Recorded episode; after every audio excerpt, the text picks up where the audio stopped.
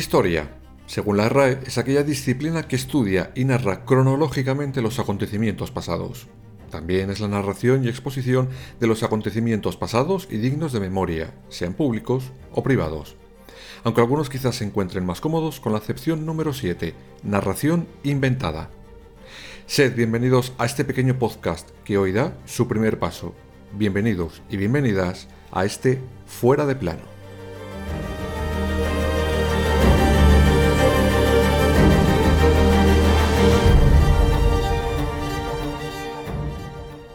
Mi nombre es Raúl, Raúl Núñez, y no, no soy historiador ni pretendo ser un intruso en el tema. Simplemente soy un humilde periodista al que le encanta la historia, al que le gusta investigar, conocer, descubrir y que por suerte o por desgracia no se suele quedar con la primera respuesta que le dan.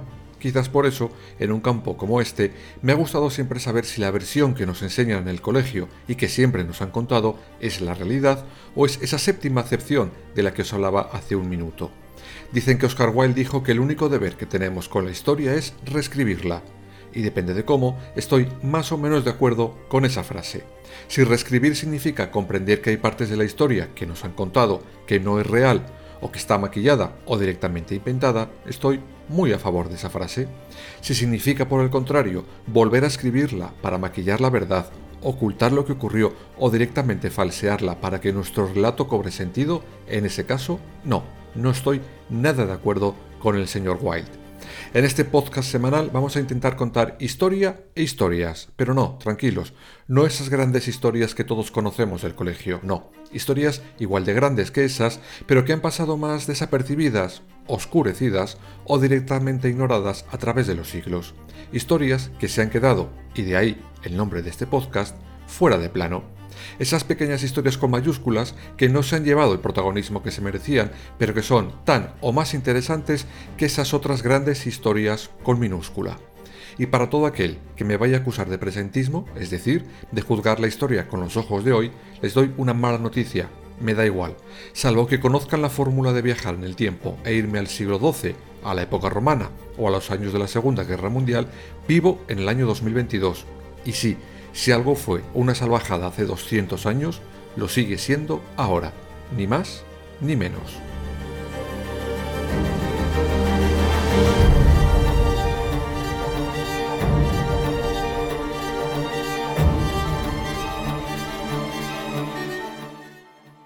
Durante estas semanas intentaremos aprovechar una fecha especial, por ejemplo, para contar su historia, o bien nos servirá como justificante para hablar de otro tema, otro personaje u otro hecho que esté unido sin saberlo. Y no, no voy a descubrir la pólvora, no voy a contar nada que quizás se haya contado antes. Como ya he dicho antes, son cosas que siempre han estado ahí, pero que quizás por diferentes razones, ya las iremos viendo en cada episodio, no se han contado del todo o directamente nos las han sacado del plano principal. Pero estoy seguro de dos cosas, que muchos no sabremos ciertas historias que vamos a contar y segundo, que lo voy a hacer todo a mi manera. Hablaremos de grandes gestas heroicas, que ni fueron tan grandes ni tan heroicas. Hablaremos de personajes que han llevado encima un San Benito sin merecerlo. Nos van a visitar reyes más preocupados por sus empresas de cine para adultos que en sus ciudadanos. Reinas que dieron golpes de Estado para llegar al trono, pero que han pasado a la historia con fama de piadosas. Emperadores de cuyo nombre a día de hoy muchos no quieren ni acordarse papas que fueron padres y no solo de la iglesia, genocidas sin escrúpulos y sin cerebro, pero también gente de la calle que les robaron un protagonismo que deberían haber tenido, o gente del mundo del arte que tuvieron demasiado y deberían haber tenido mucho menos, o directamente ninguno. Y para los que la historia les haya aburrido siempre, os voy a dar un pequeño consejo. Quizás te gustan las películas o los libros de acción, de intriga, de terror, de romance, pues bien, la historia es todo eso y mucho más. Es la fuente inagotable para todas esas películas y libros, porque todo o casi lo que puedas ver en el cine, seguramente en la historia puedas encontrar algo igual o parecido. Así que te invito a que te adentres en la historia igual que lo haces al ver tu serie favorita en tu plataforma digital preferida. Verás cómo la historia cambia. Nunca mejor dicho.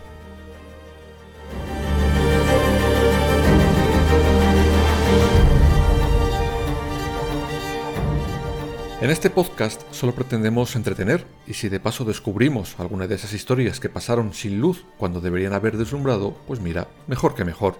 Y sí, En el comienzo de un podcast de historia es necesario decir aquella manida frase de que un pueblo que no conoce su historia está obligada a repetirla. Porque por muy manida que esté, no deja de ser cierta.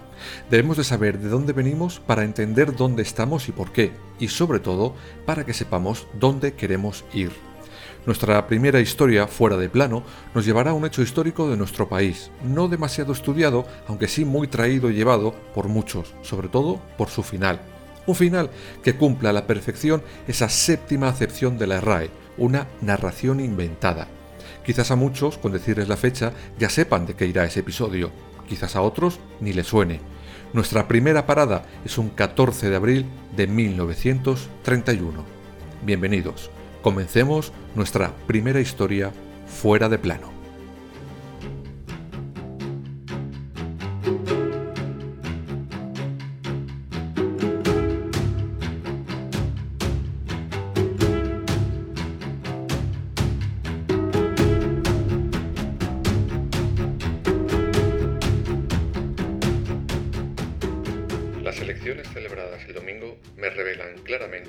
No tengo hoy el amor de mi pueblo. La noche de aquel martes 14 de abril de 1931, el autor de esta frase salía huyendo en un coche del Palacio Real de Madrid, dirección a su exilio en París.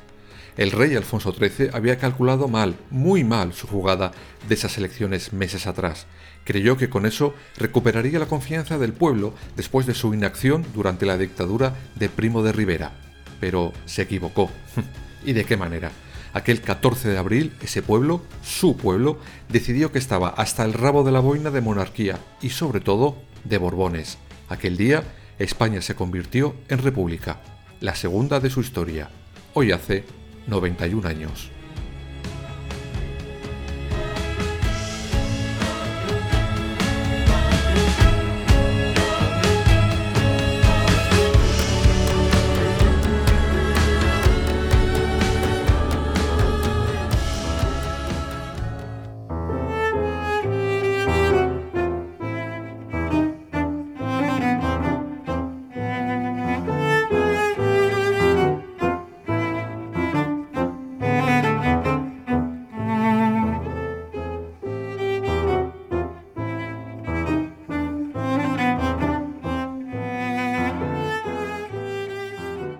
Antes de empezar a desarrollar lo que ocurrió tanto esos días como en los años posteriores, hay que dejar claros dos conceptos, tanto para este podcast como para los que puedan venir en un futuro. El segundo lo vamos a hacer un poquito más adelante. El primero es muy sencillo. Ser republicano no implica ningún tipo de ideología. A pesar de lo que muchos a día de hoy intentan haceros ver, ser republicano no es sinónimo de ser un izquierdista radical con cuernos y rabo. No, queridos amigos, hay republicanos que son de derechas. ¡Qué sorpresa, ¿no? Quizás algunos estaréis diciendo que acabo de decir una sandez como un piano, pero lo siento, no es así. Hay muchos intoxicadores profesionales que siguen diciendo hoy en día, cuando oyen la palabra república, que eso es ser enemigo del Estado y querer destruirlo. Y no, ser republicano es simplemente que en las diferentes formas en las que un país puede ser dirigido, prefieres elegir libremente con tu voto cada cuatro años a tu jefe de Estado, el presidente de la República, como haces con el presidente del gobierno, y que si no te gusta, a los cuatro años como máximo, vuelves a elegir a otro. Que la jefatura del Estado no la ocupa alguien simplemente por su sangre, herencia, matrimonio o gracia divina, sino por el mayor de los actos que la democracia nos otorga a cada ciudadano, el voto libre Así que, después de dejar claro, espero que para siempre, el concepto de republicano, la primera pregunta sería, ¿qué ocurría en este país donde la monarquía ha estado en nuestro ADN desde siglos atrás para que de repente pasáramos a ser una república? La respuesta es bien sencilla. El pueblo había visto cómo su rey alentó, sufragó, apoyó y claudicó ante un dictador durante casi siete años, Miguel Primo de Rivera. El 13 de septiembre de 1923, el capitán general Primo de Rivera dio un golpe de Estado contra el gobierno y las Cortes. Pero, si Primo de Rivera se sublevó como dictador, entonces, ¿qué ocurrió con Alfonso XIII? ¿Dejó de ser rey? ¿Se exilió? ¿Se opuso? La respuesta a estas tres preguntas es no, un no con mayúsculas. Tuvimos lo que algunos historiadores llaman dictadura con rey. algo que no inventó nuestro monarca, se lo copió a su homólogo italiano Víctor Manuel III. Ambos se negaron a proteger al gobierno y a los parlamentos, o a firmar decretos, por ejemplo, para declarar el estado de emergencia, dejando, por lo tanto, el camino libre a los dos nuevos dictadores. En España, Primo de Rivera. Un año antes, en Italia, el afortunado fue Mussolini. Es que en España siempre copiamos lo mejor de cada casa.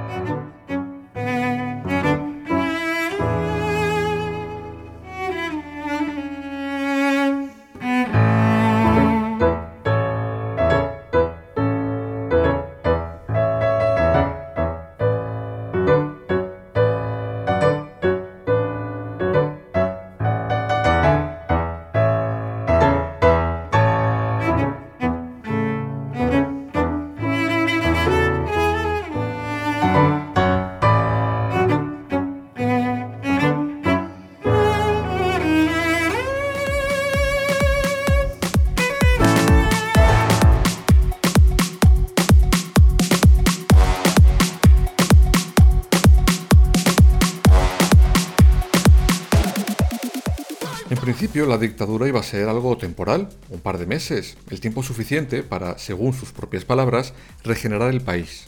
Pero le debió de coger el gusto y terminó durando seis años y cuatro meses. Y porque murió, que si no, quién sabe. Durante esos años, la pésima situación económica por el endeudamiento del país, la situación internacional, la represión al pueblo, llevó a un hartazgo enorme de los ciudadanos de este país, no solo con el dictador, sino también y sobre todo con el rey. Porque una cosa es el dictador, vale, aceptamos pulpo como animal de compañía. Un dictador, per se, es un tirano, un déspota, quita las libertades y los derechos. Pero lo que no entendían era qué hacía un rey constitucional de la mano de un dictador en vez de proteger la constitución de 1876 como era su deber. Quizás es que estaba muy ocupado siendo uno de los primeros productores de cine para adulto de nuestro país, pero eso es otra historia para otro día. Cuando la dictadura terminó, se organizó una serie de comicios, calculados por Alfonso XIII con la esperanza de que el pueblo, ocupado en eso, olvidara su papel en la dictadura recién acabada.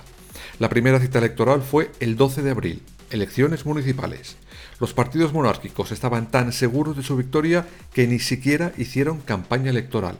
Se las prometían ellos y sobre todo el rey muy felices. No sabían que en cuestión de horas el país iba a cambiar de régimen y el rey de residencia. Por la tarde de ese domingo 12 de abril, la mayoría de los ministros estaban reunidos siguiendo los datos que iban llegando de los diferentes pueblos y ciudades y no eran buenos, nada buenos, de hecho eran malísimos para sus intereses. Las candidaturas republicanas habían ganado en 41 de las 50 capitales. En Madrid, por ejemplo, los concejales republicanos triplicaban a los monárquicos. En Barcelona el porcentaje era en 4 a 1. La derrota era enorme no solo para el gobierno y sus partidos, sino sobre todo y por encima de todo para el bisabuelo de nuestro actual rey. Alfonso XIII había creído que con estas elecciones su figura quedaría blanqueada y justificada de nuevo. El pueblo le hizo una pedorreta en forma de votos. Al día siguiente a las elecciones, el presidente del gobierno, el almirante Aznar, entró en el Palacio de Oriente para entrevistarse con el monarca. A la entrada, los periodistas le preguntaron si los resultados supondrían una crisis de gobierno. El almirante Aznar, muy serio, dijo una de las frases que han pasado a la posteridad de aquellos días. ¿Qué mayor crisis desean ustedes que la de un país que se acuesta monárquico y se despierta republicano?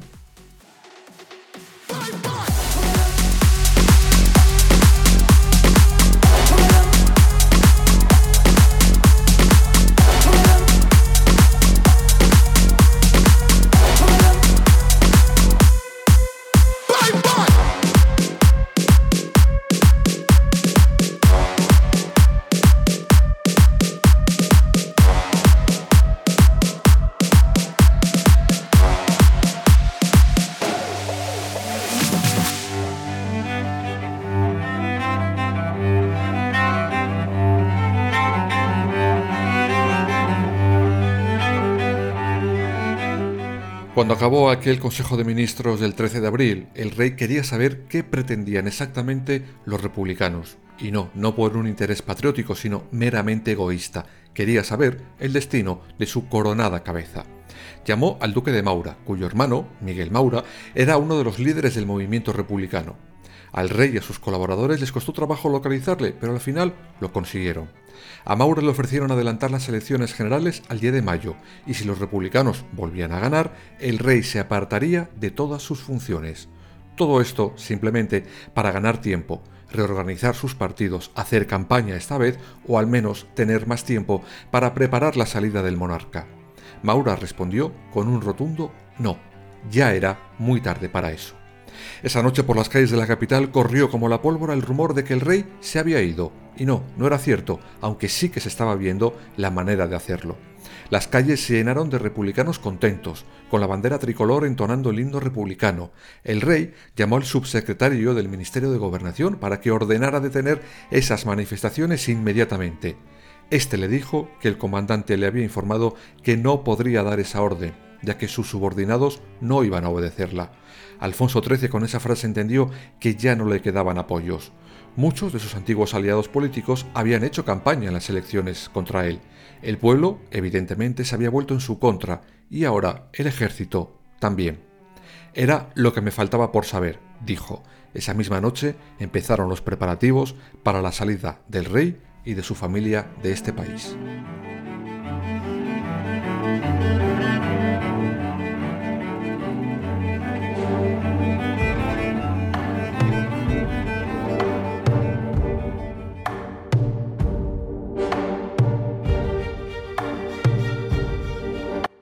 Martes 14 de abril la República se empezó a proclamar en todas las ciudades del país, una por una y sin excepción. La primera fue Ibar. En la madrugada del martes ya se hizo la bandera tricolor. Esa mañana el director de la Guardia Civil se dirigió a casa de Maura, donde estaban reunidos ya los más importantes miembros del Consejo de la República y que luego algunos acabarían siendo presidentes de la misma. Niceto Alcalá Zamora, Francisco Largo Caballero o Fernando de los Ríos. Enseguida llegó otro de los puntales de ese movimiento, Manuel Azaña, que estaba escondido en Madrid desde hacía varios días. El rey llamó a su amigo, el conde de Romanones, para que Alcalá Zamora le llamara para ver cómo se haría el traspaso de poderes, pero sobre todo su salida del país. Salida que se produjo esa misma noche, escondido, rumbo a Cartagena, destino París, aunque este no sería su destino final, ya que de ahí marcharía a Roma, donde, muy a su pesar, murió en el exilio. Y sí, digo muy a su pesar, no porque muriera, que imagino que Gracia, lo que es Gracia, no le haría como a nadie, sino porque lo hizo exiliado. Su amigo, aquel que había ayudado años atrás, había dado un golpe de Estado para terminar con esta república, y el rey pensaba que volvería como rey, de nuevo a una dictadura como la de Primo de Rivera. Sin embargo, Franco no cumplió, se quedó para él solo el poder y el país. Alfonso XIII murió traicionado por su amigo el general Francisco Franco.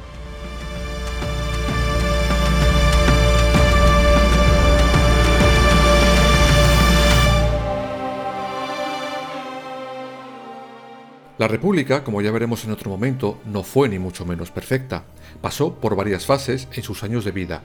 Los dos primeros años, del 31 al 33, son quizás los más productivos para los ciudadanos de este país, con el conservador Niceto Alcalá Zamora como primer presidente de la República y Manuel Azaña como presidente del gobierno. En este bienio se aprobaron, por ejemplo, reformas tan importantes para el país de aquel entonces como la separación entre Iglesia y Estado, la ley del divorcio, mejoras en las condiciones de los trabajadores, una importantísima reforma educativa para acabar con el analfabetismo que por aquel entonces llegaba al 40% de la sociedad el segundo bienio, llamado Bienio Negro, los partidos de derechas gobiernan y derogan buena parte de las reformas conseguidas dos años atrás. Y al final, las disputas dentro de los partidos, tanto de izquierdas como de derechas, sembraron de una manera perfecta a esa extrema derecha amiga de Hitler, Mussolini y demás fascistas para que dieran el golpe de Estado de 1936. Esto, de todas formas, merece un capítulo aparte por todo lo que ocurrió en aquellas semanas previas al golpe de Estado. ¿Os acordáis que al principio comenté que en este podcast íbamos a dejar dos conceptos meridianamente claros para que los intoxicadores no siguieran cambiando la historia a su antojo? Pues bien, vamos a dejar en este punto claro el segundo de ellos. La República termina con un golpe de Estado, Sí, fue un golpe de Estado. No usemos eufemismos como alzamiento o levantamiento nacional. No, lo que ocurrió fue un simple golpe de Estado, del cual ya hablaremos cuando toque. Y ese golpe de Estado llevó a una guerra civil. guerra de la que también nos han hablado durante años de rojos y azules, republicanos y nacionales, y a veces el lenguaje juega malas pasadas y ayuda a enrevesar todo demasiado. Los que defendían la legalidad vigente, la democracia, era el bando republicano, y creo que merece ser explicado así, porque a veces cuando nos dicen nacionales asumimos o nos quieren hacer asumir que ellos eran los que defendían la nación. Y no, ellos fueron los que dieron el golpe de Estado contra la nación, contra el pueblo el 1 de abril de 1939, con esta frase emitida en Radio Nacional de España, quedaba sentenciada no solo la República, sino el destino de millones de españoles para los siguientes 40 años. En el día de hoy, cautivo y desarmado el Ejército Rojo, han alcanzado las tropas nacionales sus últimos objetivos militares. La guerra ha terminado. Burgos, 1 de abril de 1939, año de la victoria, el generalísimo. Francisco Franco Vamos.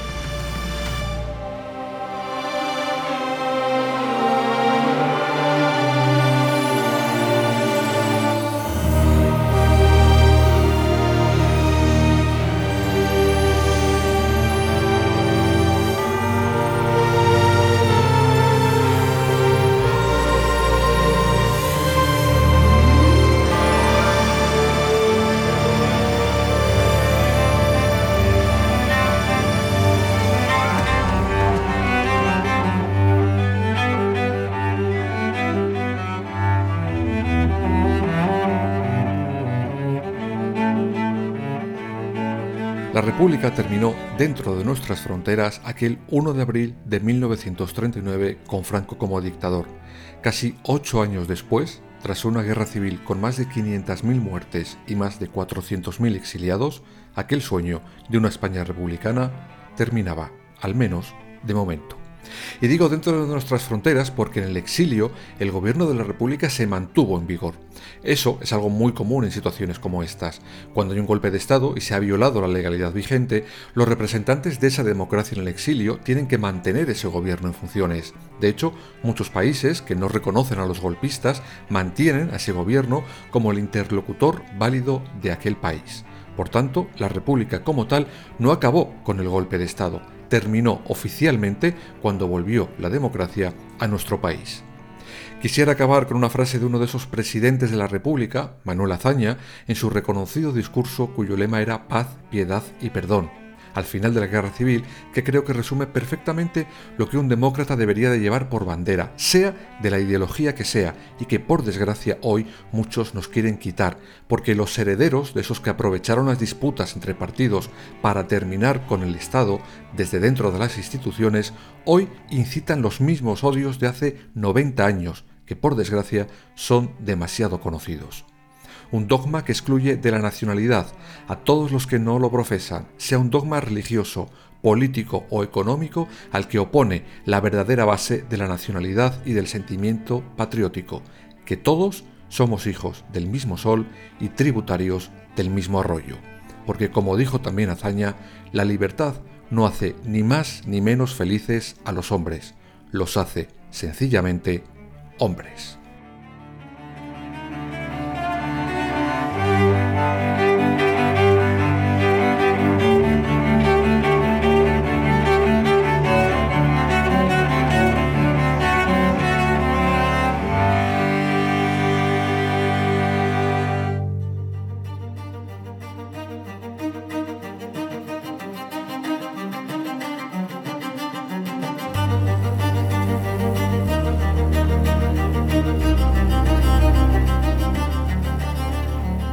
Fuera de plano. Síguenos en nuestras redes sociales Instagram, Facebook y Twitter, arroba fuera barra baja de plano.